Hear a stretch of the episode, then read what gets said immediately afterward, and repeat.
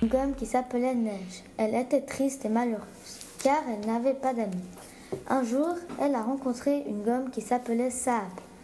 Elles sont vite devenues amies. Malheureusement, Gomme Sable avait une autre amie, que Gomme Neige, et elle était très jalouse. L'amie de Gomme Sable, qui était jalouse, a alors jeté un sort à Gomme Neige pour détruire l'amitié des deux gommes. Elle a transformé la gomme qui s'appelait Neige en un flocon de neige.